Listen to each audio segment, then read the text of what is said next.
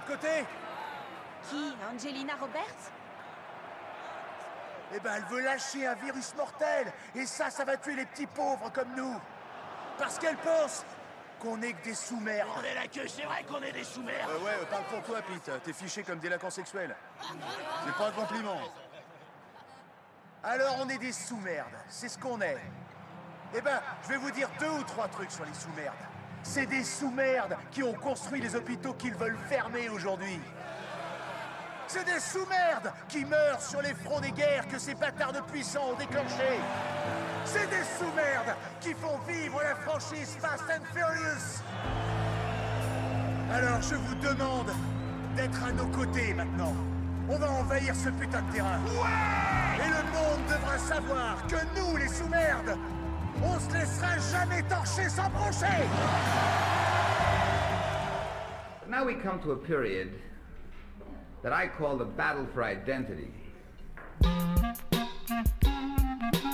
Lies my grandma told me. Yeah, superstitious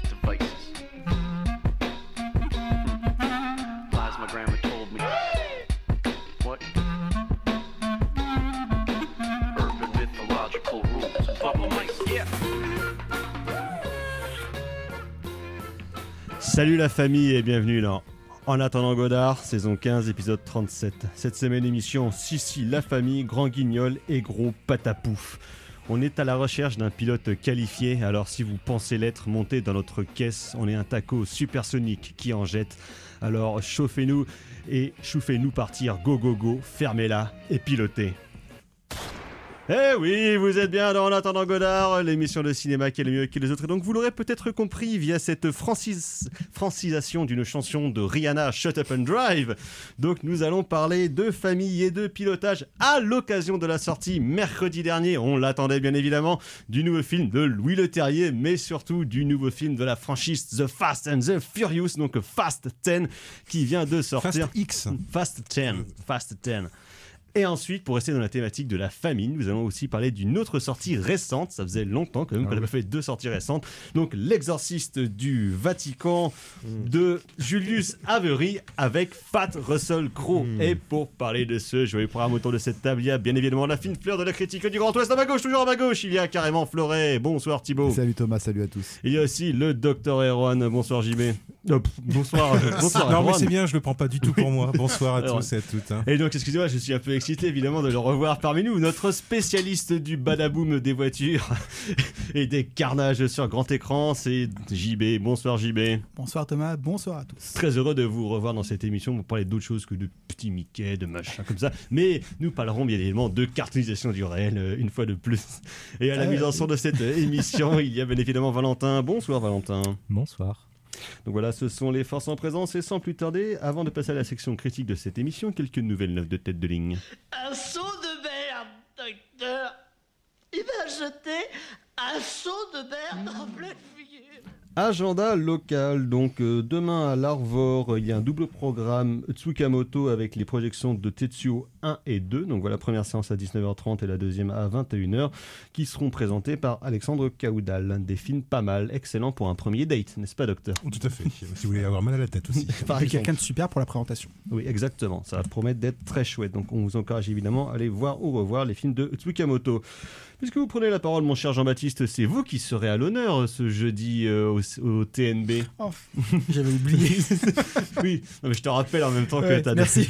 voilà, que as des choses à faire. Donc, euh, projection de Princesse Mononoke de Hayao Miyazaki dans le cadre d'un cycle de films euh, focus sur les films de Miyazaki et de Ghibli. Donc, et vous présenterez donc Princesse Mononoke, mais il y aura aussi d'autres choses autour de ça. Oui, parce qu'en fait, c'est un film qui s'inscrit dans le cycle cinéma et jeux vidéo du TNB, pour lequel on avait déjà fait une séance autour de Resident Evil euh, et euh, de euh, la, la- la- la nuit des, euh, dans le jour des morts vivants. vivant. Le jour des morts vivants. oui. C'était le jour Non, Oui, c'était le- zombie. C'était zombie qu'on avait zombie. passé. Ah oui, le jour c'était à l'Arvor. Tout à fait. Et, et du coup, là, on, voilà, on refait cela, c'est-à-dire que. Alors, je sais plus à, je sais plus à quelle heure c'est 19h, c'est ça Vers 19h. Je sais plus. Euh, donc on Oui, c'est à 19h, exactement. C'est 19h, Oui. voilà. Donc, euh, euh, session de jeu commentée autour de Shadow of the Colossus euh, de Fumito Ueda, donc jeu qui a été qui est sorti en 2007, je dis pas et remaké en, en 2015. Euh, donc, on va jouer à ce jeu en live au TNB, discuter des images, le rapport aux images vidéoludiques dans leur rapport au, au cinéma. Et dans la foulée, donc, nous, par- nous diffuserons le film de Miyazaki parce qu'il y a beaucoup de passerelles en fait à entre ces deux œuvres le jeu de Fumito Ueda permettant d'éclairer le film de Miyazaki sous un angle assez original. Donc euh, voilà. Donc voilà, ce sera au TNB à partir de 19h. On vous attend bien évidemment nombreux et nombreuses pour voir notamment, outre le film de euh, Miyazaki, Jean-Baptiste. C'est En train de jouer. en train de jouer le Et commentaire en même d'essayer de parler en même temps, c'est très difficile à faire. Ça être très très compliqué parce que Jean-Baptiste n'est pas un Twitcher professionnel. Amateur éclairé certes, mais quand même. Euh, sinon, sortie nationale, euh, demain, il y a le nouveau film de Valérie Donzelli, L'amour et les forêts, avec Virginie Efira. voilà. Ah bah pour toi Jean-Baptiste, parce que t'aimes bien les petits Mickey, il y a le- la version live action de La Petite Sirène par Rob Ah, Marshall. ça sort là Oh là là, ouais. Ouais, ouais. j'ai peur. oui, ça, ça a l'air nul à chier. hein. En même temps, c'est un film de Rob Marshall, hein, je vous rappelle. Donc, euh, ça prom- bah, euh, à peu près dans le même rayon, hein, des petits Mickey, la version live des Chevaliers du Zodiac. Ah, ça sort là aussi. Oui. Oh, beaucoup de sorties, euh. Je vois que Thibaut est intrigué, il fait des grands Non, pas yeux. du tout. Alors, euh, putain. Voilà. Ah, si c'est comme celle de Dragon Ball. euh. Ah oui, Dragon Ball Et- Evolution. Non, mais j'ai vu la balance des chevaliers, des chevaliers du Zodiac, on dirait un peu les, les clips que faisait Gringe avec Orelsan, où ils étaient habillés en chevalier du Zodiac. Oui, mais bon. Mais Là, pas un hommage, et Oui. puis c'est un hommage qui était sincère. Et Là, cheap. Alors que là, bon, y a ça sent quand même l'argent. hein.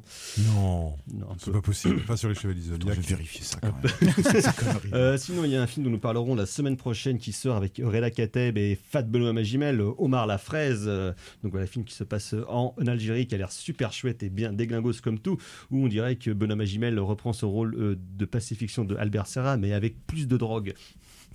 Ok. Moi, je suis vendeur. Sinon, j'ai noté deux Ah, films. t'es plutôt euh, acheteur. Oui, voilà. C'est plutôt eux qui Oui, sont vendeurs. oui, voilà. je- je voudrais- ouais. Oui, c'est. Histoire que nos, histoire que nos auditeurs oui. soient pas confusés par ce qu'on raconte. Oui, ça marche comme ça, l'offre et la Voilà, demande, je c'est sais plutôt- plus. voilà. Sinon, deux films que j'ai notés parce que les noms me font rigoler. Il y a La Maleta, qui en espagnol veut dire la Oui, petite j'ai vu la bande-annonce. Et alors? Bah, euh, homme normal, euh, vilain gangster, euh, Ah femme en danger. Ah, excellent, Voilà, formidable. ce- ce- Validé, tamponné, Mexicain ou espagnol, je sais pas. Ah. Euh, C'est hispanique en tout Ah, cas. si c'est mexicain, j'y vais, espagnol, moins sûr. C'est hispanique. Je dirais que c'est mexicain. Sinon, il y a un film que là, vraiment, j'ai noté pour euh, le titre, s'appelle L'odeur du vent. Je crois que c'est un film iranien et qui Ouais, est pas du tout. euh, c'est un film iranien super contemplatif qui, qui a rien à voir avec les paix. Oui, je me doute Voilà. bien. C'est pas non plus une suite de phénomènes de, de Shyamalan où le, où le vent tuait les gens. Ah, mais non, Dommage. Et bah sinon, pour JB, qui est là, c'est vraiment une émission de esthète, il y a le nouveau, le nouveau film de Patrick Lucier, Playdead, le réalisateur de Dracula Je l'avais 2000 oublié, et de Hell Driver, qui Ah est là probablement là. son meilleur film. Oh, Ah oui. Driver, c'était vraiment Ah, cool. ça, c'était Hell Driver, Driver. voilà. Driver, c'est quoi ça Hell Driver 3D avec Nicolas Cage. C'est un film de bagnole avec Nicolas Cage. avec Nicolas Cage, avec Et William Robert- Fichtner, Amber Heard, euh, Ah, oui. William Fichtner qui joue le diable, et, Mm, et c'est Nicolas Cage euh, Ah ouais Ah ouais. qui, qui fume des cigares en, en baisant les meufs, Ah les gars. vulgarité incroyable. Ah ouais. mais vraiment incroyable. Mais d'une belle- ouais, d'une bonne vulgarité. Euh, Hell Driver. Hell Driver, Ouais. ça veut dire rien du tout. Patrick Ah, sorti en surtout. 2011. Patrick Lucier. meilleur cinéaste du C'est un. Canadien, non Non, même pas. Non, non, c'est un Américain pour probablement. Patrick Lucier. Et qui Pas était monteur à la base de formation. euh, Mais déjà mauvais monteur, donc du coup il y a une cohérence. c'est C'était le monteur de qui déjà Je sais plus, mais son premier film c'est Dracula 2000 Wes quand même. Craven. Ah oui, pour Wes Craven. C'est ça, c'était le monteur de Wes Craven, hein. Ouais. Et alors, c'est c'est quoi son nouveau film? Play Dead. D'accord, ok. Bon, probablement un truc de zombie ou de fantôme. Ouais. Classique. Mais l'intérêt n'est pas là, enfin, c'est Patrick Lucier. Non, non, ouais, non, bien sûr. c'est- Donc voilà, ce Il a sont un les nom de réalisateur de, Film de, de- de films de boules des années 80, euh, produit Oui. par Eurociné. Quoi. Oui, oui. Patrick. Lucier. C'est c'est vrai qu'on dirait un pseudo. Dans le premier rôle, Gaëtan Jambard. Ah, c'est un peu ce genre-là, quoi. Bref. Voilà, donc ce sont les choses qui sortent. Bon, bah c'est génial. Il y avait aussi, le film de Maïwen qui est sorti il y a pas longtemps. Ah oui, euh, Jeanne Dubarry. Voilà, Mm. avec Johnny Depp. Johnny Depp et elle-même. Ouais, Ah ouais. Ça a l'air méga bien. Bah écoute, euh, si tu vas le voir, tu me dis Non, non, non, non. N'en parle pas. hein, Non, mais, non, euh, non, non, j'irai sûrement pas voir ça, non. Non, non, non. j'ai- réussi à éviter les films de Maïwen jusqu'à maintenant. C'est pas maintenant que je vais commencer, quoi. Oh. ouais, faut pas que je dise trop ça parce que va me- je- sinon elle va, me taper, elle va me taper dessus. Elle va te Elle- cracher elle- elle dessus va me comme, taper dessus, comme. Eddie Plenel. Ouais, mais lui, c'est parce qu'il a mis une main au cul, c'est pour ça. Parce qu'il a une moustache. C'est ça, c'est un truc Voilà, comme ça. Staline. Bref, Il a euh, dû faire un truc pas cool. donc voilà, on va s'arrêter là. On va passer nos- à la section critique de cette émission en écoutant, bien évidemment, la meilleure chanson, Chanson du, du monde. Money will come and go. We know that. The most important thing in life will always be the people in this room. Right here. Right now. Salute me, familia. Salute. Salute. La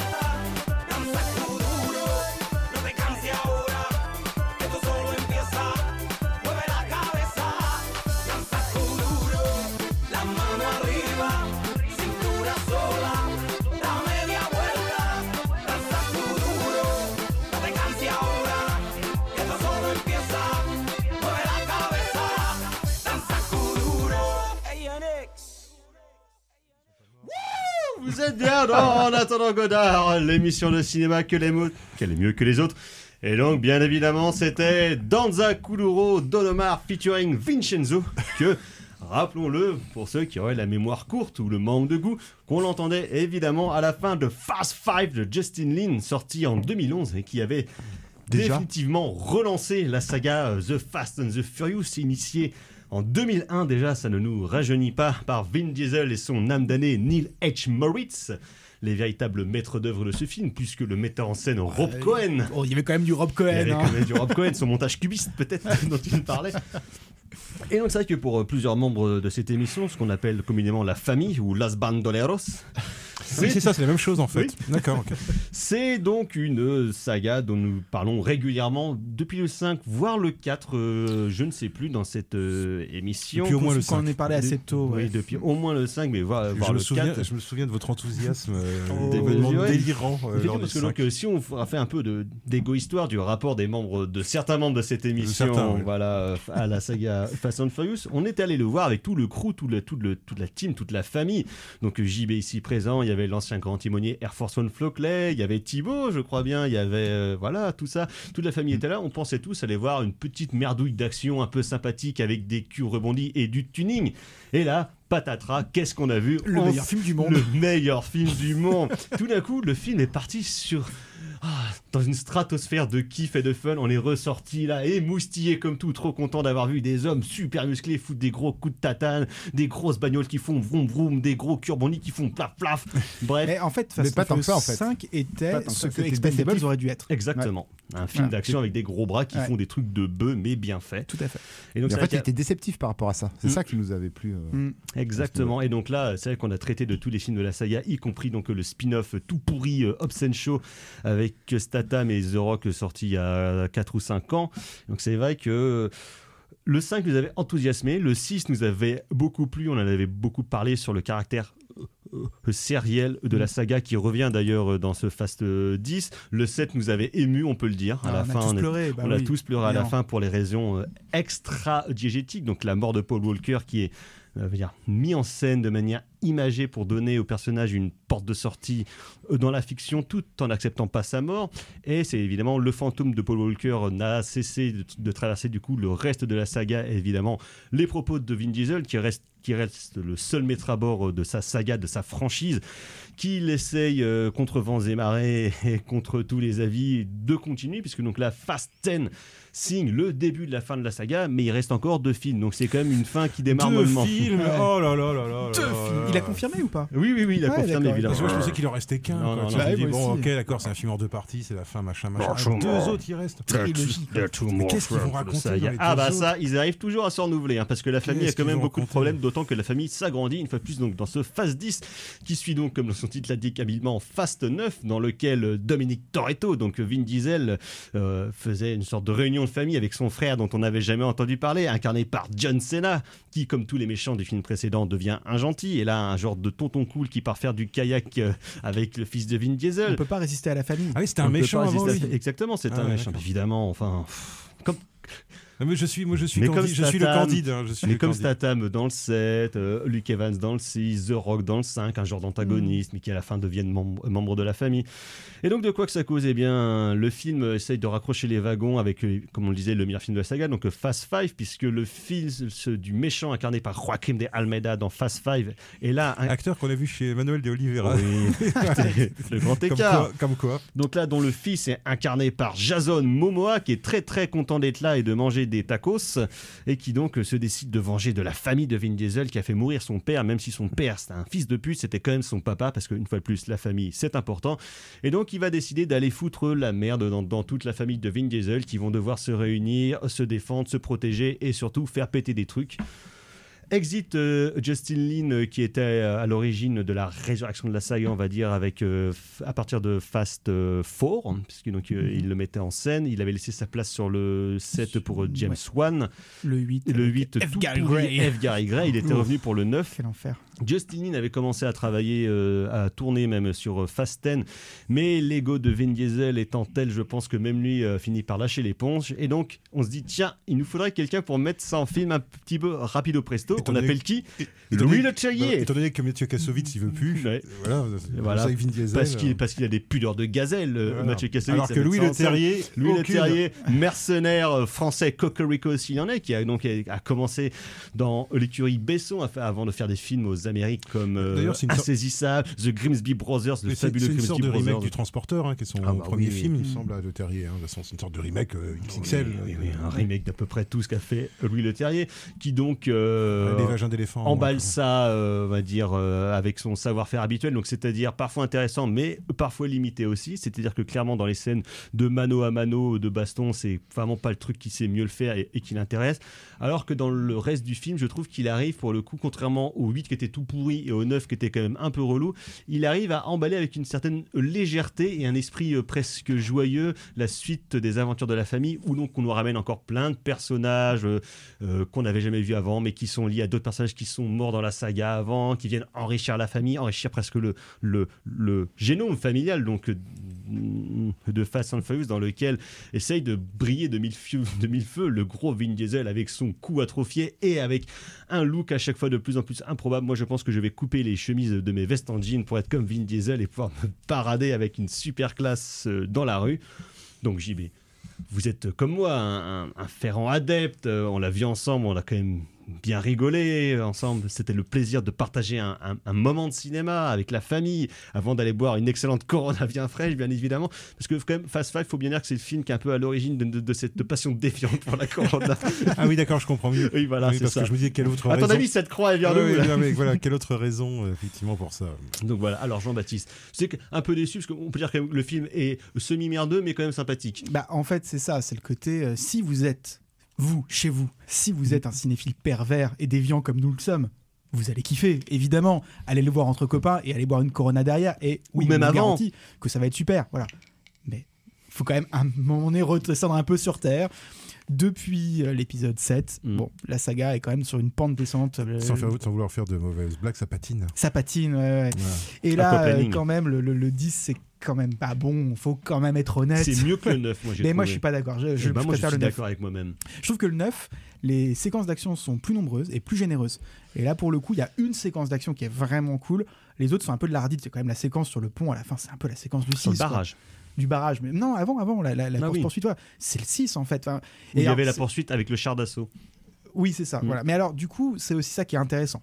Dans son semi-ratage, voire total ratage, si on veut être honnête totalement, C'est le thème de la reprise et c'est ça. de la nostalgie en fait de- des propres débuts de la saga. Le film s'inscrit vraiment dans une forme de début de trilogie finale, très clairement, où on va revisiter les films du passé et où, étrangement, ils ont compris quels étaient les films qui avaient vraiment plu, parce que le film s'ouvre quand même sur une citation in extenso du 5, où on va comprendre que dans les interstices du montage, qui était trop rapide, bien sûr, pour nous, pauvres mortels, il y avait un personnage qu'on n'avait pas vu et qui apparaît comme ça. Et quel personnage Et quel personnage de Jason Momoa incroyable Euh, et qui du coup va en fait dévorer le film en plus Momoa a une sorte d'obsession Mhm. pour euh, la famille qui se retrouve dans l'obsession de Vin Diesel pour sa propre saga c'est à dire que il arrête pas de la, de la revisionner de la revoir de revenir en arrière avec des images etc qu'il cite Des flashs. et le des- personnage de Momoa va lui-même avoir des images de la famille.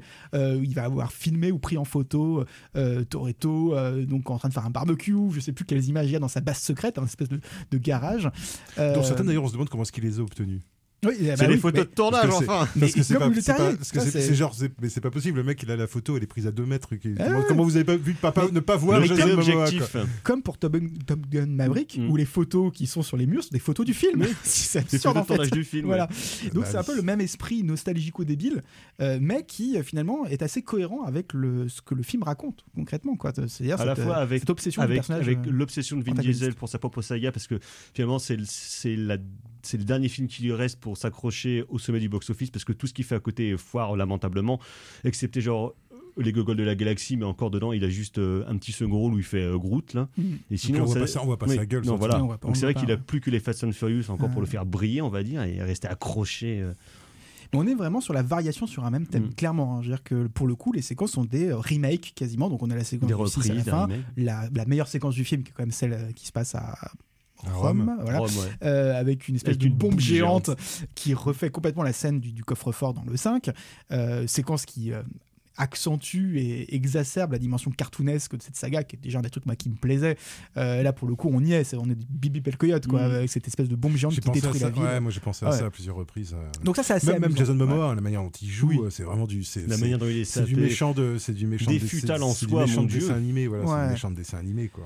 Donc ça c'est pour le côté positif. D'ailleurs, ce, ce que j'ai trouvé d'intéressant, ce que le film pouvait avoir à dire au-delà du spectacle, moi j'ai toujours trouvé ça cool sur les Fast and Furious, c'est qu'il y avait toujours des choses à dire au-delà du spectacle. C'était des films qui réfléchissaient leurs conditions, mais de façon complètement inconsciente. Quoi. Je pense que personne Non. sur le tournage de ce film se pose des questions théoriques sur le cinéma. Non, Mais ça reste comme film films, de euh, bœuf quand même. hein, ouais, complètement. Euh, Mais on arrivait toujours ici à, à tirer un fil, voilà. Et il me semble que ce film-là permet aussi de le faire. Sauf que, bah, pour le coup, le spectacle, je le trouve un peu inférieur au reste. Et, Tu veux dire que- ouais. tu veux dire qu'il y a trop de psychologie? Ouais, Il y a trop de psychologie. Attends, les phrases incroyables de ce Ah bah film, ça- les Ah, leçons. les Ah. Les punchlines de Vin Diesel à son gosse, et mon dieu, quoi. Et alors, le truc, c'est que ça fait très longtemps qu'on ne l'a pas fait. Et ça vous a tous manqué. Je vais faire une JB. Car l'ouverture du film, faut-il le rappeler, c'est un plan de cinématographie virtuelle. Donc vraiment une caméra libérée, joystick qui part dans tous les sens, etc. Qui fait pas, qui filme pas une séquence d'action. Qu'est-ce qu'elle filme cette caméra virtuelle? Du- Des billets, Du pognon. du pognon, des montagnes de billets. Et la caméra, elle va là-dedans à fond. Et dis, ah, mais c'est une note d'intention. C'est qu'en gros, on on, On nage croule dans le sous, pognon. la- sous le pognon. Le, film a coûté 340 millions, si je dis Non, pas de bêtises. 340 Je crois que c'est le quatrième plus gros le budget de l'histoire du cinéma.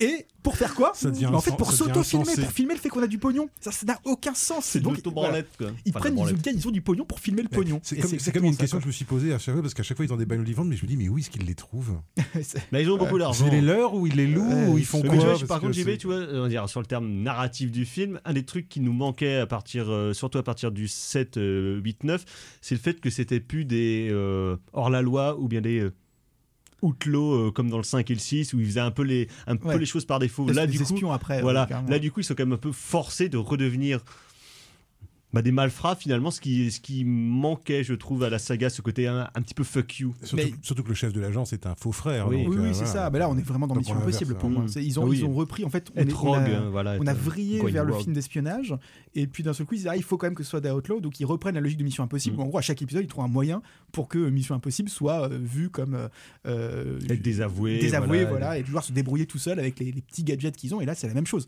Ils te refont le même truc où ils doivent trouver du matériel et ils doivent le trouver par eux-mêmes. À chaque fois, ils connaissent un mec. Évidemment, ils I know guy.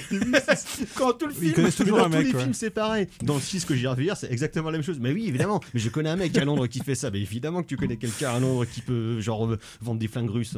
Et c'est toujours méta, puisque Mm. à chaque fois, le je connais un gars, au bout d'un moment, on se dit, ok, c'est un mec de la saga qui a disparu, qu'on a Mm. vu auparavant, donc évidemment Jason Statham, etc.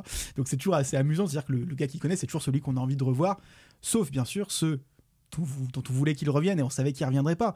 Pour tout le film, on s'est dit, on- pendant le générique, au début du générique final, on s'est dit, On dit Ah, quand vulgage même. ou pas? Je divulgage pas on, Allez, on je divulgage divulgacher, pas. on en a rien On, à Divulgation, on s'est dit que quelqu'un euh, gâchait un peu la fête, voilà. Voilà, parce qu'ils se sont embrouillés avec Vin. L'autre gros bœuf à, à gros coups et avec ses gros tatouages de Samoa là, euh, ils se sont embrouillés euh, avec Vin pour des questions d'ego de d'enfant quoi. On s'est dit non, il va jamais revenir. Et ça avait été annoncé en plus d'ailleurs que comme quoi euh, The Rock avait dit euh, Oui, Niet, qu'il reviendrait nique sa mère, moi je reviens pas. Sauf qu'on lui- T'as divulgaché T'as fait des Oui, c'est pas grave, de toute façon. Sauf qu'on lui a tendu un gros chèque, il a Mm. fait moi.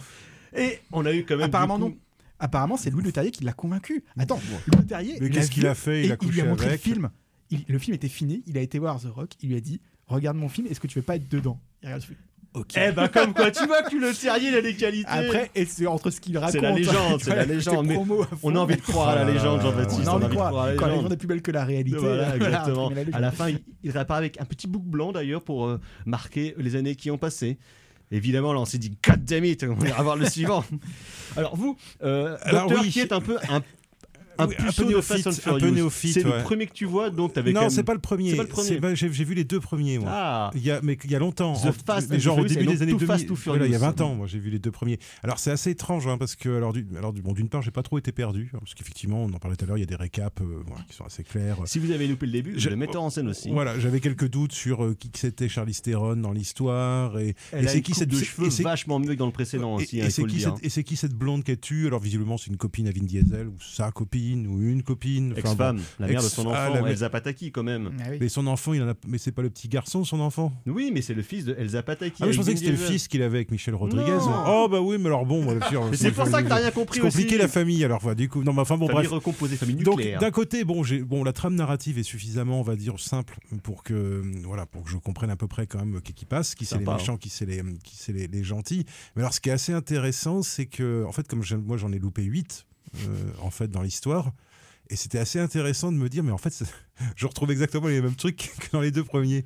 Je me suis dit euh, ouais, bon alors OK, certes, il y a plus de moyens, il y a plus de Ah, boum le 2 boum, c'est quand même bien il y a plus de hein. il y a plus de il y a plus de euh. waouh, ouais, les voitures elles peuvent pas faire ça en vrai. Il y a moins Bon, de voilà. tuning quand même aussi. Non, mais par contre, Il y a une séquence mais, de mais tu sens, hein. voilà, mais il y a quand même, voilà, il y a quand même, tu- il y a quand même les passages parce que moi, bon, bon, Il y a des passages obligés. je regarde le film et je me dis bon, ah, bon, ouais, c'est bien gentil tout ça, mais alors ils sont où les mini shirts et ils sont où les contre-plongées Et bon, effectivement, il le fait quand même parce que tu sens bien que c'est quand même dans le cahier des charges de faire ça. Et ça fait plaisir à tout tu, le tu monde. sens qu'effectivement, tu sens, tu sens qu'effectivement, et c'est toujours aussi vulgaire. Ouais, ouais, moi ça m'a C'est gêné c'est pour le tout- coup. c'est toujours aussi, C'est toujours vulgose que dans le premier. Euh, ça et un autre truc que j'ai retrouvé, moi, c'est les, les- un truc que moi qui m'avait fait beaucoup rire dans Torque aussi, dans, dans le film dans le même genre. La route sans flamme. La route sans flamme. De et qui, qui Joseph qui- qui sont les, les gros, les, les gros plans sur les sur l'outillage. Alors sans, sans vulgarité. hein. Dans Thor, sur les, sur les, sur les, sur les- qui jouait dans Fast 1 et 5. voilà, sur les fats de tu, tu vois les, les gros plans sur les sur les euh, comment dire sur les sur les, les boîtes de vitesse les gros plans tu vois, ça c'était un truc euh, les, les plans de euh, où il démarre un truc à la fin et puis ça Mm. c'est puis alors la caméra rentre dans les dans les injecteurs et puis peu, peu, peu, peu, Ah, enfin, bah, c'est la ce- ce côté ce fond, côté hein. voilà Ouais. ce côté et et ça c'était déjà mais ça et ça c'était déjà un peu hein, un dans, les, dans, les, était dans, les, déjà- dans, dans les Génial dans premiers- les premiers, Jean-Baptiste. C'était ça, déjà ça dans les Dans le premiers 6, il y avait ce truc Erwan avait théorisé sur l'accélération du montage par l'accélération sur la boîte de vitesse. Ah oui, oui, et c'est vrai que il essaie de le refaire d'ailleurs. Ouais, ouais. mais il le fait Ouais, moins bien alors, que Justin Lin. alors en termes de montage, bon, c'est quand même. Alors le truc, c'est que moi je trouve quand même que bon. alors, évidemment, je regarde ça. Moi, je veux pas vous doucher votre euh, semi-enthousiasme, mais. euh, Bon, Vas-y. euh, effectivement, tu regardes. Enfin, moi, ça faisait longtemps que j'avais pas. Et entre ça et les- enfin, le- l'exécuteur, enfin, le- le- du Vatican. l'exécuteur du Vatican, on va en parler tout à l'heure, mais euh, voilà. Enfin, je, je me suis dit, putain, ça faisait longtemps que j'avais pas raclé le fond du baril, tu vois, sur le plan scénaristique. Et effectivement, quoi, sur le plan scénaristique, bon, alors, outre que les dialogues sont quand même pas fins, quoi. Que Ça c'est- va à que, l'essentiel. que Vin Diesel est quand même, moi je trouve de plus en plus monolithique. Moi, je, je- je- rendez-moi le Vin Diesel des, des films de David Toei, hein, Ouais, de franchement, Riddick. hein, c'est c'est de c'est Riddick, hein, vraiment Yannick dans c'est- à chaque fois. parce que là maintenant, il, il a plus que. On dirait en fait, c'est une espèce de Nicole Kidman au masculin, c'est-à-dire qu'on a l'impression qu'il est, on a l'impression qu'il doit être, je sais pas, il doit être botoxé ou un truc comme ça. Il peut plus faire que deux expressions de visage, et pas content et, et pas content du tout. il a Et toujours pas content du de tout, ça se fait. sourire en coin quand même. Alors, et pas content du tout, ça se fait en pinçant la lèvre. Voilà. Alors c'est le maximum qu'il peut avoir d'expressivité. Alors, alors quelque part, heureusement qu'il y a tous les autres. Et, c'est, c'est- alors effectivement, moi je reconnais, il y en a que j'ai trouvé plus sympa que d'autres. Euh, comment dire, le coréen, je le trouve très bien. Alors je sais pas les prénoms. hein, Il fait par pas contre. grand chose pourtant. Mais, Ah euh, non, mais il est très bien, il est très bien ouais. et c'est dommage. Tu vois, Ouais. bon, j'étais très content de voir Jason Tatane. Je On comprends toujours pourquoi, pourquoi est-ce qu'il y a un mec dans son, dans son punching bag. À la fin du 9, mais je sais plus Voilà. pourquoi. Mais bref, euh, voilà. Donc, voilà, je- Jason Tatane, euh, voilà, toujours, toujours sympa. euh, bon, voilà. Par contre, dire, Tyrese et Ludacris, c'était déjà pas des super bons rappeurs. C'est définitivement pas des bons acteurs. Oh, lui, il est sympathique. Oui, il est Même sympathique. Oui, il est sympathique. Voilà, mais tu vois, enfin, je veux dire, Exhibit, il est sympathique. Je vais pas regarder Pump, My- Pump My Ride pour autant, quoi. Enfin, tu vois, c'est. Ouais, mais c'est mieux que Jarul par exemple. non, oui, c'est mieux que Jarul. Ouais, mais bon, là, tu tapes dans les, voilà, les, les, Dans le les anciens, les anciens, les rappeurs qui étaient déjà pas super super, qui sont devenus des acteurs pas super super. Tu veux dire que t'as préféré LL Cool J? Non, j'aurais préféré Busta Rhymes. Ah bah oui, ah bah putain, oui. C'est vrai que Tyrese, c'est de pire en pire. Ah oui, Tyrese, il s'enfonce Et c'est pas drôle. Et alors moi, j'ai- alors, en plus, je l'ai- moi, je l'ai vu. En plus, je l'ai vu d'une la meilleure des façons, c'est-à-dire en VF. Et en Oh. VF, c'est pas, en VF, c'est pas drôle du tout. C'est-à-dire que tu fais, ouais, ouais, c'était la routine. Mm. T'as Pete Davidson qui Oui. apparaît pendant Ouais, un ouais. moment, qui est pas drôle. Oui, qui fait un caméo, ouais. Euh, Pas drôle. Euh, des- de, de mecs défoncés, évidemment, hein, bien sûr. hein. Enfin, voilà. Enfin, et, et en fait, le truc, je me suis dit, ça se fait pas chier quand même. C'est-à-dire, ça se fait pas chier au niveau du scénario. Et quelque part, en termes de mise en scène, ça se fait pas chier. C'est-à-dire, ok, la, la scène à Rome, je reconnais que j'ai été diverti. Je Voilà. reconnais que j'étais diverti. La scène, euh, la scène finale sur l'autoroute, pourquoi pas, pourquoi pas, c'est pas, j'en ai vu d'autres, mais enfin bon, pourquoi pas, c'est pas, pas si mal avec les hélicoptères qui, qui- Ouais. Ah, c'est pas mal, c'est pas mal, c'est improbable, mais c'est pas mal. Par contre, par contre, bah. les introductions, les transitions de scène, oh là là, mon dieu, les plans avec de la mauvaise musique. Oh non, non, alors Ah, là, de la mauvaise je m'inscris en faux. C'est m'inscris en dégueulasse. faux. Ça fait des ah plombs qu'ils ont pas eu une Non. aussi, une Ah, mais aussi bonne bande son dans à part les deux trois morceaux, à part les deux trois morceaux de rap en portugais et en italien qui sont à peu près Et sortables. Vin Diesel en plus, Ah, il connaît morceaux. bien son public parce que pour le coup c'est bourré de reggaeton et de trucs Ah là là, de latino-américains. Et Il y a quand même associé- J Balvin, mon, mon petit pote, qui est la plus grosse Et resta de toute l'Amérique et du Sud, qui et chante la chanson titre. Toretto, qui est mortel.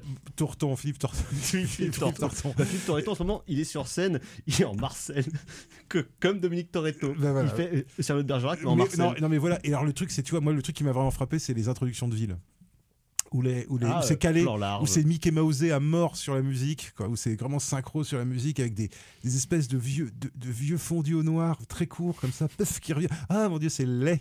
Oh que c'est laid comme montage, que c'est vilain, que c'est vilain. Ah, mais le font Euh, tous, ça pour le coup, c'est genre et une c'est vrai que de la saga. hein. Autant les scènes d'action, effectivement, ouais, il y a des trucs pas mal. C'est un, moi je trouve que c'est un peu fouillis en termes de montage. Moi, je ouais. trouve il y a des Et- moments où je comprends pas grand chose. Il y a des moments, ça va, grosso modo, ça allait, hein, mais il y a quand même des moments où j'avais un peu de mal à comprendre Bah, ce qui, se- ce qui se passait. ça à garde la trace de sa production chaotique où Voilà. t'as un metteur en scène qui se barre au bout de deux semaines et l'autre récupère le truc pour essayer de faire ce qu'il peut. quoi. Euh, Voilà. oui, surtout pas de réel pendant un certain temps. Mm, mm. La séquence de baston entre les deux filles. Bah, c'est Vin Diesel qui l'a filmé, voilà, c'est- pas la pire. Et, et son chorégraphie c'est- elle-même, je crois. C'est pas, génial, mais c'est pas la, c'est pas la pire scène. C'est ridicule. Mais par contre, en termes de, comment il l'amène la Euh, séquence. Non, mais voilà, c'est ça, et puis alors, moi, il y a un truc qui m'a, qui m'a. Alors, par contre, ça m'a beaucoup fait rire, moi, ça, dans le film. C'est qu'en fait, les, les personnages. Alors, je me dis, putain, il y a vraiment du bif entre ces personnages parce qu'en fait, tu ouvres une porte. Puis là, t'as les mecs du gouvernement qui arrivent. Puis à la fin, les mecs sont potes et tu fais. bah, C'est ça, la c'est comme ça C'est quoi Alors, je sais bien que c'est la famille et tout, que c'est censé être complexe. Enfin, ouais, je trouve que c'est quand même un peu, un peu bourre, un, un peu bœuf quand même, comme manière de. il y a un plan qui est génial, par exemple, il y a un plan qui est super drôle. Euh, donc, il y a la méchante Charlize Theron qui, euh, qui arrive blessée à la porte, qui tape à la porte, qui gratte à la porte comme un pauvre chat. Et tu vois, là, t'as- euh, ouvre la porte et il fait un truc génial. Et je me dis, putain, c'est génial parce que dans le dési- au Disney sonore, ils ont pensé à ça. C'est-à-dire qu'il la plaque contre genre l'entrée, tu vois, le l'auvent de l'entrée, et il tape, il tape à côté d'elle, tu vois, sur la, sur la, sur la, sur l'espèce de façade en bois, quoi. Et t'entends, t'entends le bruit des planches qui fait. Et alors moi, ça, ça m'a. Je me suis dit, le mec, il va venir péter sa propre baraque. Tellement il est énervé. Tellement il est énervé. Enfin, Il y a quand même une Enfin, il y a idée plein de petits détails très drôles. Ouais, il y a, des- y quelques gags qui marchent. Il y a quand même des trucs euh, qui fonctionnent. La séquence avec- les, donc, la, la baston euh, dans la base secrète Mhm. qui s'achève sur peut-être la meilleure idée du film. Euh, Ah donc, Michel Rodriguez qui essaye de s'échapper. On ne révélera pas où Oui. elle se trouve. La, la manière dont c'est amené en termes de montage, là, là, il est Un nickel. Si ça avait pu été, ça, ça avait été ça tout le temps, j'aurais adhéré vraiment complètement. Quoi. Mais, mais, Euh. mais moi je trouve que ça reste encore du film justement, c'est-à-dire qu'il y a des moments j'avais l'impression de regarder le début de Team America, euh, Police du Monde. Ah oui, oui, du veux dire premier notamment la scène à Rome, c'est-à-dire le côté pour les Américains, l'étranger c'est un terrain de jeu. C'est-à-dire que tu détruis des villes. euh, parce Après, que c'est vrai, moi, hein, fra- pour les Américains, ils disent- l'étranger ils est un terrain de jeu. Ils les disent, Américains, ils voilà. disent aux infos, il n'y a pas eu un seul mort à Rome. Tu vois des images, il y a des immeubles, il y a des immeubles qui sont soufflés. Quoi. Évidemment qu'il y a eu des morts, Et sur genre évidemment. 4 que- km, Mais non, est mais rasé. Mais... Évidemment qu'il y a eu des Heureusement morts. que le Vatican était vide à ce Et moment-là. puis c'est hein. pareil, tu vois, je veux dire, il n'y a eu pas eu de mort. Bah, alors, les civils, on n'a pas le droit de tuer. Alors par contre, les hommes de main masqués, euh, là, tu croques et puis voilà. Quoi. Alors on sait pas trop bien si- s'il les tue tout le temps ou pas, ou s'il les, les immobilise. Bon, voilà, enfin, c'est. Oh là là, mon Dieu, quoi. Je veux dire, c'est bon. Bref. C'est. c'est- Je peux pas dire que je me suis emmerdé. Je peux pas dire non plus que j'ai été. euh, ouais, que j'ai fait. euh. Waouh, c'est Envole-moi, vachement bien. C'est quand même vachement bien. Je crois que, ouais, effectivement, l'effet euh, l'effet Fast 5, euh, malheureusement, je l'ai loupé et je ne le trouverai, je pense, jamais. Donc, je suis pas certain On que j'irai voir euh, la suite. On se fera puisque, voilà. de la saga un jour, Erwan. Ouais, bah, une fois qu'elle sera achevée. Voilà, on se reverra tout d'un coup. Avec de l'alcool alors. hein, parce que- Mais oui, bah oui, avec des coronas, bien sûr. ah non, pas avec des conneries, avec de l'alcool. Ah, à toi, t'es plus bière belge comme Kurt Russell dans le set. Et Vous imaginez, ça Oui, parce que c'est ça, journée je- entière, Bah oui. non-stop quoi. Ah non, mais non-stop, moi je pense que je Tu deviens fais fou. quoi le 7 juillet, Jean-Baptiste? Je pense que je deviens fou. Je pense que je peux plus entendre un, un moteur de voiture sans faire une crise. hein, je pense. hein, si je Donc c'est Fast 10 de Louis Le Terrier actuellement dans vos salles bien évidemment et nous continuerons euh, à parler de la saga Fast and Furious jusqu'à ce qu'elle s'achève. Jusqu'à ce un que jour. Vin Diesel meure. Ah bah là s'il meurt, mon dieu, mais, mais la saga va s'en trouver tourneboulé. Ah ouais. Ah, il y aura les, mettraient- ils le mettront avec l'hologramme de, voilà, de on, Paul Walker et puis voilà. on va quitter la famille de Vin Diesel, mais on va continuer à parler de famille et d'exorcisme, mais en, en restant un petit peu quand même du côté latino-caribéen.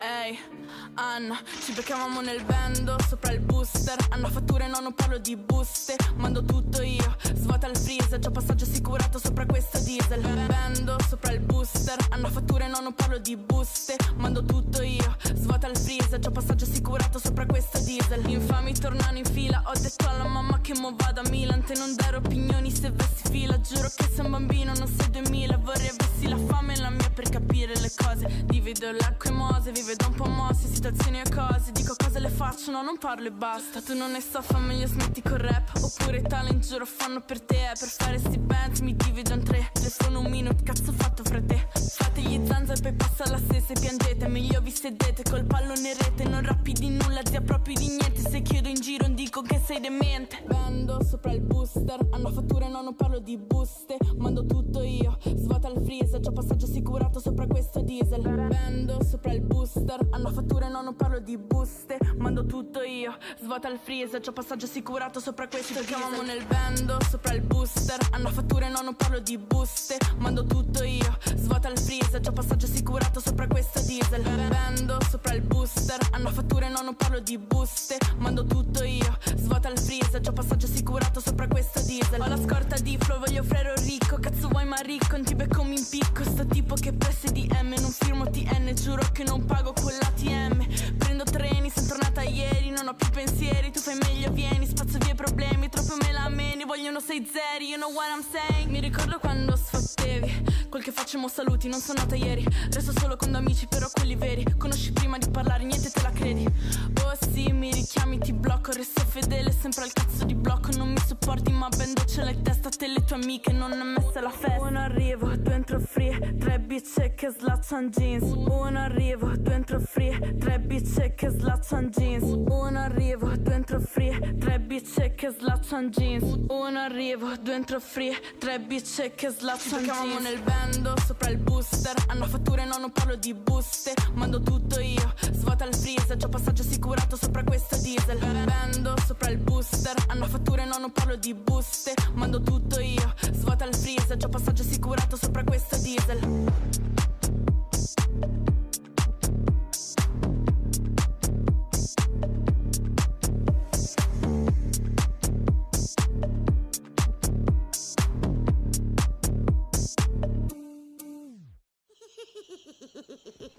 perdu, Maxigi. Tes armes ne peuvent rien contre moi. Nous allons prier. Notre Père, qui es aux cieux. Ça suffit Que ton nom soit sanctifié. Toi, la ferme Que ton règne vienne. Ta mère suce toutes les bites de l'enfer.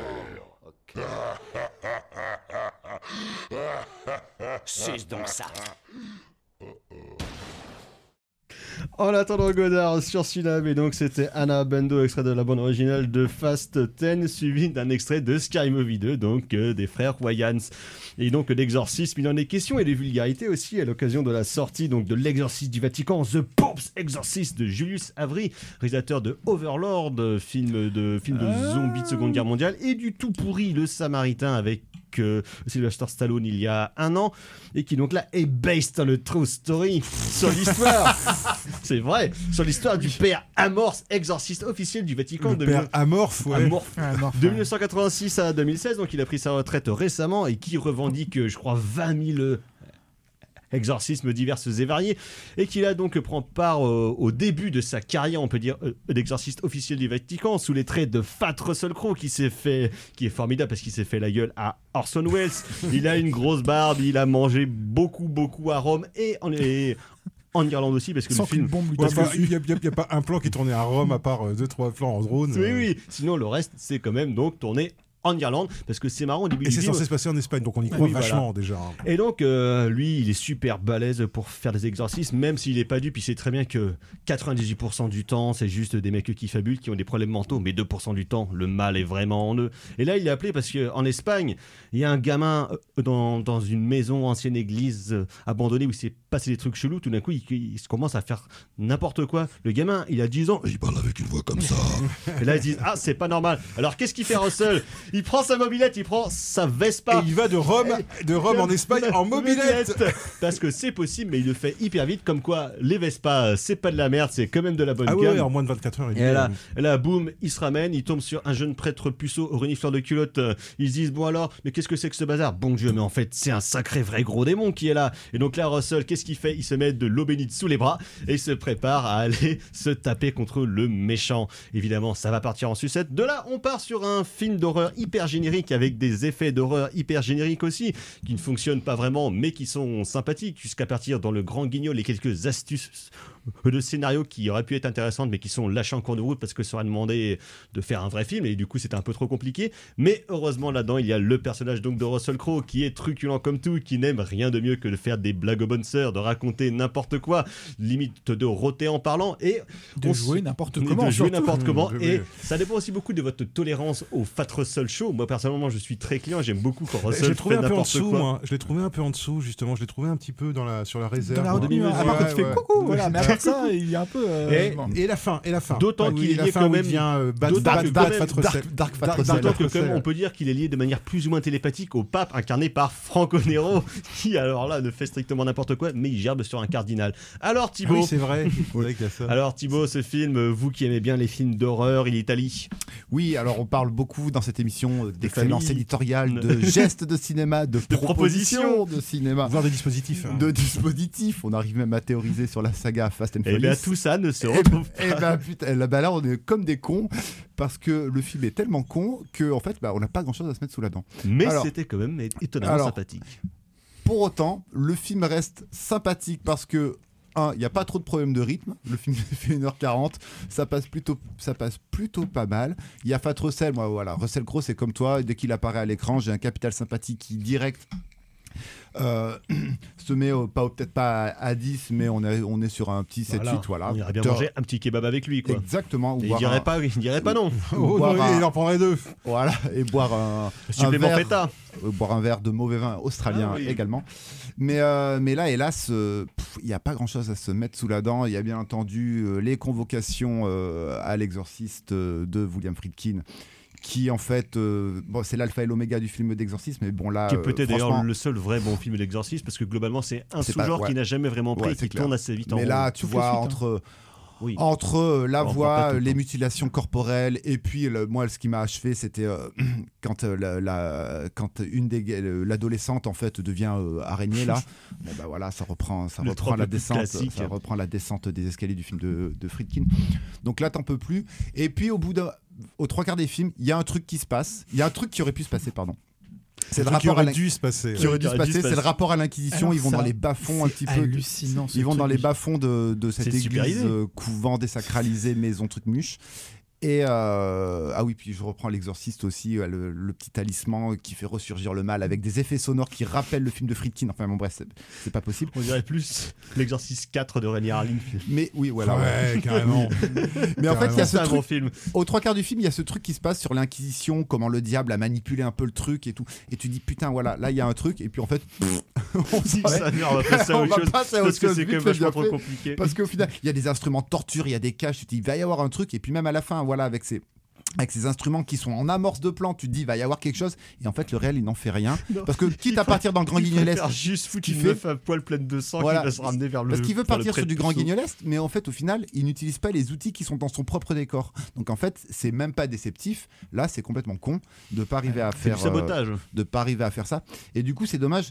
C'est d'autant plus dommage que le film aurait pu enclencher quelque chose parce que limite à la fin avec euh, qui ça part ça va partir à moitié en buddy movie à la fin ça convoque bien évidemment une suite Ah bah à Plusieurs, parce qu'il plusieurs parce qu'il y a 190 Il en reste, lieux. il en reste 198. Donc, Non, là- 198. on est sur une C'est vraie ça qui est terrible, c'est que le film doute même pas de lui-même. Ah oui, non, C'est- c'est- c'est- ouais, Ils prennent pas de Et en fait, achevé, ça. hein, là. Et en fait, euh, bah en fait, euh, bah en fait non, bah en fait c'est c'est en fait c'est dommage parce Avec que des petites touches de pulp qui sont sympathiques, tous les geeks du Vatican Non, mais moi, je comprends-. Ouais, si, on dirait Van Helsing. euh, si il y a les en violentes femmes dans la dans la bande originale donc c'est sympa. enfin, moi, euh, je comprends pas. mais bon. C'est un film qui est hyper daté, quoi. Je trouve. Je trouve Il y a trois décors, ça en fait des caisses sur la photo. Ah alors ouais, laisse tomber. Non mais attends, Il je- pas, donc Non, ça mais- sert à rien. Façon, alors, moi en plus, vous allez me dire que je suis pointilleux, mais alors moi je suis désolé, quoi. L'Espagne tournée en Irlande, le château qui ressemble à un château gothique, que tu trouves un, château que tu trouverais jamais en Espagne. Il y a aucun château en Espagne qui a cette Notion architecture. bourgeoise de la géographie, T'y crois pas, crois pas une seconde. Enfin, t'y crois. Moi, j'y croyais. J'ai- Dès que j'ai vu la baraque de l'extérieur, j'ai dit ok, d'accord, c'est mort. Tout va se passer à l'intérieur. On va avoir quatre décors en studio, puis ça va être fini, quoi. Et bah oui, c'est un peu ce qui se passe. ça, C'est un petit peu ce qui se passe. Chipouille, 10 000. Ah, c'est chipouille, ouais, Ouais. c'est chipouille. Bah, tout, tout, tout est parti dans, le, dans, le- dans les mignonnettes de, de, de Russell Crowe, quoi. Tu vois, tu sens bien, quoi. Alors, Rus- Russell Crowe, il est, alors, il est mignon, hein, il est gentil, hein, Russell Crowe, hein, mais c'est vrai que là, moi, je trouve qu'il est un peu en sous-régime. J'aurais préféré qu'il surjoue plus, quasiment, tu Ah vois. oui, euh, on serait plus amusé. Voilà, qu'il en fasse plus des caisses. Comme dans Euh, Van Helsing. alors- alors, en euh, plus, il y a des- Non, comme dans La Momie, ce film tout pourri d'Herbert Kurtzman avec Ah oui. Voilà, oui, il cabotine vraiment comme un cochon. Voilà, exactement. J'aurais préféré, j'aurais préféré ça. Et alors, le truc, c'est qu'il y a aussi, alors pour moi, il y a des. Alors, c'est un film, il y a dû y avoir des coupes, c'est pas possible, quoi. Parce qu'il y a, des, il y a des, des raccourcis scénaristiques, moi, je trouve qu'ils sont complètement dingues. Alors, déjà, il y a un truc, moi, je comprends pas. Alors, moi, je suis désolé, hein, les films d'horreur, pour il faut que ça tienne debout, quoi. Parce que c'est- je veux bien qu'on me fasse croire qu'il y a des gens qui grimpent au plafond, machin, tout ça. Mais il faut que ça tienne un minimum debout. Là, il y a donc la mère et la fille. Le gamin, il est possédé. Bon, le gamin, Il, est, il est jamais attaché, le gamin. Non, mais, là, ouais, il est ah, non, mais- possédé. non, il, il pense à l'attacher arrivé aux trois quarts du film, quoi. Il se met à mordre non, mais au-delà de ça, au-delà de ça, donc Fat Russell, qui est censé avoir fait des exorcistes, qui est censé être le putain d'exorciste du pape. Moi, la première chose que je fais, une fois que les premières crises sont là, c'est que les deux filles, je les exfiltre. Je les, je, les, je les laisse pas dans la maison. Et surtout, il passe son temps à les bricoler des trucs. Alors, généralement, avec le prêtre puceau. Laissant les filles derrière qui sont qui sont elles complètement paniquées, qui sont Tu serais pas en trauma. train de dire qu'il est non mais voilà, qui sont traumas, qui comprennent pas. C'est-à-dire que les deux seuls qui sont qui comprennent vaguement ce qui est en train de se passer, ils passent leur temps à se barrer, laissant des gens qui ne comprennent rien à ce qui se passe et qui sont donc en état de, de fragilité derrière eux quoi.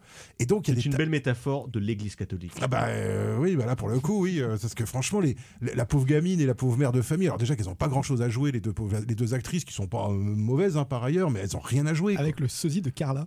oui, c'est oui, il y vrai, a un le solide petit peu, Carla, oui. effectivement, effectivement, effectivement, effectivement. Et voilà, tu vois, enfin, je veux dire. Carla, et- si tu nous écoutes. Et, et pareil, le prêtre puceau, euh, bon, il est mignon, hein, mais, euh, mais il, sert à, dégage il rien. sert à rien, euh, t'y crois pas. C'est un renifleur de culotte. Voilà, t'y crois mais pas, t'y crois pas. Alors bon, après il y a le gamin. Alors, voilà, le gamin, le gamin, mais bon, le gamin en fait des caisses, quoi. Tu sens qu'il est très très content de dire Ah, mais des insanités. Bon, vous avez remarqué ce Le mec qui fait la voix du gamin possédé, c'est Ralph Ineson qui jouait le tueur dans Misanthrope. Oui, que j'ai pas vu. Ah oui, ah bon, tu l'as pas vu Ben non. Ah merde. Ben non, je n'étais pas là le jour où vous en êtes. Ah oui, c'est vrai. Pardon, autant pour moi, c'était pas. C'était bien d'ailleurs mis en Oui, c'est super bien. Ah mais merde, j'aurais dû d'aller voir ça. Non, mais il y a- il y, a des artifices de, de direction d'acteur, mais c'est pas possible. Le gamin, en fait, quand tu le remarques, tu ne vois plus que ça. Ouais. Son seul jeu, donc, il a son sourire démentiel et il dodeline la tête de droite à gauche. C'est ridicule. Quand moment, ça, on dirait un pantin. C'est un pantin. Il ne fait, il fait ça tout le film. pantin, pantin de rien. Quoi, tu fais Et évoluer pareil, ton voilà, jeu, les, tu, euh, les effets de désarticulation du corps, notamment sur les corps féminins avec la fille. Ouais. Ça, j'ai vu ça, mais 100 Mais millions pas de fois. un milliard de fois, il y a rien. Et en fait, ce qui est vraiment intéressant à regarder. Et ça fait pas peur en fait. C'est un film qui ça fait pas peur. du tout. Alors, moi qui suis une flippette, rien, pas un moment. Parce que tu vois, tout, confirme. tu vois tout arriver gros comme une Mais maison. C'est clair. Gros comme Russell. Euh, la vraie douleur, c'est qu'on a beaucoup parlé de la, les choses un peu volées à, l'exorciste ou qui essayent de, refaire l'exorciste. Dès le début, le générique. La Ouais. police de caractère, Ah, bah c'est la police de l'exorciste. Moi, je vois le truc, je fais, ah tiens, ça s'inscrit dans le, dans le lore de l'exer- dans l'exorcisme. J'étais parti là-dedans, je fais, ah ouais, je savais pas en fait que ça s'inscrivait dedans. En fait, pas du tout. Mais surtout, ça, la, la comparaison, mais je veux dire, c'est même pas possible. J'ai jamais vu un film aussi pauvre en termes de mise en scène. Enfin, ça fait bien longtemps. Le moment où on découvre que le gamin est possédé, qu'est-ce qu'il il fait un tilt de caméra? La, la caméra qui, qui, qui- qui- voilà, qui est à l'horizontale et qui va passer à la verticale. Oh, quelle, quelle idée de mise en scène géniale. quoi. non mais sérieux, on se moque de qui quoi Alors l'idée scénaristique. Alors pareil, sur le coup, je t'ai oh tiens, c'est original. et puis après, mais deux secondes après, je fais non mais attendez. En fait, l'Église est en train de dire non mais l'inquisition c'était pas nous en fait, c'était le diable. Non, on y est pour rien. Eh, c'est la bondieuserie. Ah mais bah j'étais, ah, oui, mais c'est une le- blague quoi. Le révisionnisme, le révisionnisme Mais catholique. ça aurait pu être ça, ça aurait pu être Et en plus, le truc le plus incohérent, c'est que tu dis genre l'église a voulu cacher le fait que c'était pas de leur faute. Alors, du coup, ils préféraient passer Mais pour des fils de C'est ridicule. mais surtout, ça, ça tient pas. surtout qu'il y avait une piste, alors, que, alors, j'ai, alors, genre, j'ai mal compris le film, mais il y avait une piste où, pour moi, tu vois, tout le truc avec le pape, avec Franco Nero, c'était censé aboutir au fait que le pape allait être possédé par le démon et que du coup, Voilà. il allait C'était- faire régner. Là, ça aurait été fun quoi. et, et là, je me disais, ok, d'accord, la suite, ok, là, ça a pété maintenant, c'était que le, le Ça commencement. aurait été Russell contre le Et en- pape. parce qu'en plus, il y a des scènes, voilà, il y a, des, il y a des- il y a une espèce de, de montage parallèle, comme c'est de montage, de montage alterné. tu dis, il va se passer quelque chose, ça va payer, puis ça paye pas en fait. Le pape, il, il- il bosse, mais visiblement, il a pas de bureau. Il Non, bosse il- dans sa chapelle il avec est- il est obligé de bosser dans sa table et des chapelle. énormes bouquins. Il est obligé de bosser dans sa chapelle, ouais. c'est- c'est, euh, Vous avez pas assez de décor. Non, mais c'est, c'est, ouais, c'est indigent en fait, quoi, comme Ah film. ouais, quoi. ouais. C'est, en termes d'écriture, en termes de mise en scène, c'est Mais qui, sur la fin, essaye de partir un peu comme dans Overlord de son film précédent, de, de repartir sur les trucs un peu grand guignol, avec des gerbes de sang, des mecs qui font. Ouais, mais c'est pauvre, finalement, il y a Ouais. quasiment rien. Ah oui, oui, à la limite. Avec des bouches qui se déforment, Oui. des machins, des trucs Il assume son truc, ok, mais là, il l'assume même pas, en fait. Enfin, T'as dit que ça, se passe, ça, ça passait tout ça, mais moi, l'ennui mortel, quoi. J'ai cru que j'allais arrêter, quoi. C'est pas possible. Oh Bah, moi, je ricanais Oh. suffisamment pour que ça soit. Ouais, moi, c'est pour que ça me, Ah que oui, ça me moi tienne. aussi, C'est-à-dire que je faisais. c'est con, ça. ça, c'est débile, ça. Et pourquoi ils font ça? Pourquoi il fait ça? Tu vois, voilà. Et là, c'est pas bon. bah, De toute façon, voilà, quand je commence à. Quand, je, quand, À faire des quand- j'ai plus de questions que de réponses dans un film, c'est pas bon signe. Pourquoi cet accent italien? Donc tu veux dire que. Pourquoi ah oui, cet ah, accent ça, italien? génial. Quand il parle anglais, il a un accent italien, mais quand il parle italien, d'un coup, il a plus d'accent.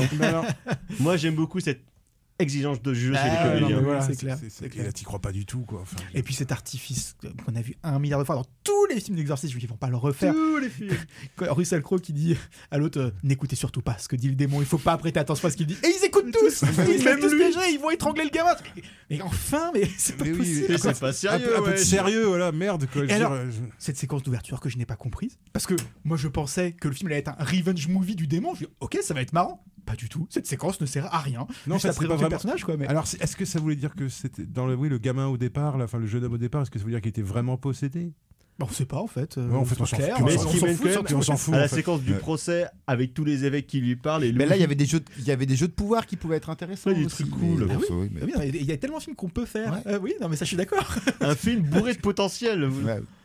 Bah, moi, j'aurais fait un film sur un exorciste, sans exorcisme, mais sur qu'est-ce que c'est qu'un exorciste, euh, Oui. justement, au 20e, 21e siècle, avec les trucs politiques. Moi, j'aurais, en fait, j'aurais fait un film d'espionnage. moi. Oui, Alors, mais c'est moins vu- Bah, drôle. j'aurais, fait un film d'espionnage à l'intérieur du Vatican. en J'ai pas fait, vu le euh. Conjuring 3, mais apparemment, c'est le- c'est ça le sujet. Ah et bon je pense que Ah c'est celui celui où il y a la méchante nonne.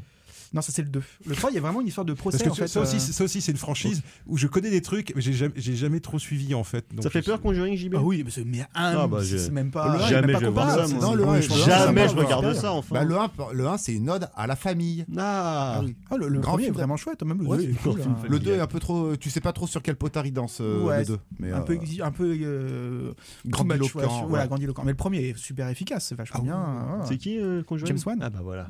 Bah, tu, sens quel euh, dès auteur qu'il y a un mec derrière, quoi. Là, l'autre, j'ai déjà oublié son nom. Julius Avery. C'est pas le frère de Tex. Ah. Mais Overlord, c'était un film qui était une série B. Bon, voilà, ça disait pas autre chose que je suis même. une série B, quoi. Et puis euh, le truc, c'est que quelque part, t'avais des acteurs qui étaient un peu, t'avais des acteurs un peu meilleurs, parce qu'Overlord, dans mon souvenir, c'était des acteurs britanniques. Et bon, les acteurs britanniques, tu peux leur faire jouer un peu tout et n'importe quoi. en Sauf fait, Colin euh, Firth, il reste nul. Oui, Co- mais il est très bien, Bah Colin oui. Firth. Colin ouais, Firth, non, c'est J'aime cool. pas Colin Firth, il est fadasse comme Mais non, il est très bien, il est très bien, il est très très bien. Bon bref, on va pas partir sur Colin. Mais voilà, c'est ça le truc, c'est que moi je trouve aussi que du côté des acteurs, ce côté euh, act- voilà, acteur américain qui joue en Europe, moi j'ai vachement de mal. Enfin, Il est australien. Ouais, oui, oui, non, lui, oui, mais les autres sont plutôt britanniques ou plutôt. ouais, Mais ça joue, ça joue pas génial. Enfin, c'est Non, pas, ils sont pas... pas- super bien dirigés. Je pense qu'il aurait, il aurait pu faire quelque chose pareil avec la mère et la fille. Moi, je pense qu'elles sont pas si mauvaises que ça, mais elles sont pas du tout exploitées. Enfin, Il y bon, a le clicheton de, Ouais, de voilà, de la fille. Enfin, Ouais, non, mais voilà, la, possible, la fille est clichetonnesque à mort. Enfin, c'est bon, c'est. Excusez-moi la famille. De toute façon, faut, faut arrêter. Je sais pas pourquoi on parle de ce film, en fait, c'est juste pas possible. On va s'arrêter Donc n'allez pas les voir, c'est une merde. The Pope's Exorcist, l'exorciste du Vatican de Générique de fin qui en fait des caisses. Ah oui, c'est vrai. Je me rappelle Ah oui, le générique de fin qui te fait croire que t'avais un truc qui était vachement effrayant, quoi. Alors que tu fais non. Donc voilà, Le actuellement euh, dans vos salles, hein, voilà, si vous voulez ne pas frissonner. On va s'arrêter là, on va passer au coup de cœur. C'est de la merde. C'est de la merde. Je voudrais que tout le monde merde. s'imprègne. Merde. C'est vraiment la plus grande merde des merdes. Les coups de cœur carrément Florent. Alors moi ça va être Nobody Knows de Koreeda, cinéaste que j'admire énormément. Et euh, ici peut-être à son paroxysme, euh, derrière la tendresse, il y a toujours une intolérable cruauté et une tragédie euh, hallucinante de noirceur. Merci. Voilà, donc euh, tout Ça vend du rêve. Ouais. C'est un fun. film absolument magnifique, mais pas du tout euh, Feel feel, good. good. mais euh, feel good contradictoire, paradoxal. Enfin, c'est hallucinant. Merci docteur, un peu de tourisme pour continuer? Oui, ben moi, ce sera le musée euh, maritime d'Amsterdam sans transition. Euh, un très beau musée que j'ai eu l'occasion de visiter récemment avec des très jolies euh, figures de proue et une salle de cartes marines, euh, voilà, Ah. de cartes géographiques de toute beauté. Moi Ça, qui suis très kiffe. fan des cartes. Oui. Voilà, Ça, on euh, aime. voilà, qui suis très très fan des cartes anciennes. Et ben écoute, j'ai été comblé. C'est un très très beau musée. C'est un très beau bâtiment, une super muséographie. Il y a des expos de photos et tout ça qui étaient vachement bien. Enfin, vraiment très Donc bon. le musée Très beau, maritime très beau musée. d'Amsterdam. Exactement. JB, mon ami, vous Bon, on allez me faire plaisir. Bon, on continue le voyage. Hmm. Je commence à mettre mon nez dans le cinéma indien. Ah. Et donc, la découverte extraordinaire de Ega de SS Rajamouli. Juste meilleur film que j'ai vu depuis au moins trois ans, je pense. C'est incroyable. Ça, ça part sur un postulat euh, qui a l'air très classique. Et au bout de 40 minutes, il vrille complètement. On va pas raconter ce qui se passe. Je pense qu'il faut vraiment le découvrir. Mais, la euh. Faites confiance. Voilà, Je- franchement, c'est un des trucs les plus incroyables que j'ai vu sur un écran euh, avec des parties pris de mise en scène Vous où tout plaisir. passe par la mise en scène. C'est c'est incroyable. Il nous fait comprendre les enjeux qui sont pourtant quand ça commence, quand, quand on, quand le film vrille, on se dit mais comment il va nous faire, comment il va nous faire comprendre que les personnages comprennent ce qui se passe? Et en fait, il fait tout passer, pas par le dialogue, pas par la voix off, par des choix de cadre, des mouvements de caméra, des- parmi des séquences d'action les plus hallucinantes que j'ai vues. C'est extraordinaire. Et je le mets un peu à égalité avec les Baobali hein, que j'ai Mhm. découvert récemment aussi de Rajamouli. Ce sont les films qu'il a fait après, Ouais. avant, euh, avant mortel, vraiment mortel. Exactement, vous me faites plaisir, mon ami. Alors moi, dans un tout autre genre, parce que je suis un esthète, ce sera le film italien de 1963, Le terroriste de Gianfranco De Basio, avec un tout jeune euh, Gian Maria Volonté, déjà dans les bons coups. Donc le film sur des jeunes gens qui vont tuer des nazis en Italie en 1943. Donc film de terrorisme et de Film de partisans. film de partisans, effectivement. Et qu'est-ce que c'est que l'engagement pour aller jusqu'à poser des bombes contre l'oppression? Donc c'était hyper chouette. Merci messieurs, merci beaucoup Jean-Baptiste d'être passé nous voir. Si si la famille, ça fait toujours plaisir. Voilà. Rendez-vous dans du coup deux ans. De deux ans, probablement. voilà. Merci Valentin à la mise en son de cette émission. Prochaine émission, prochaine édition. Ah, ciao, bonsoir. Dans un couloir Salut. Salut.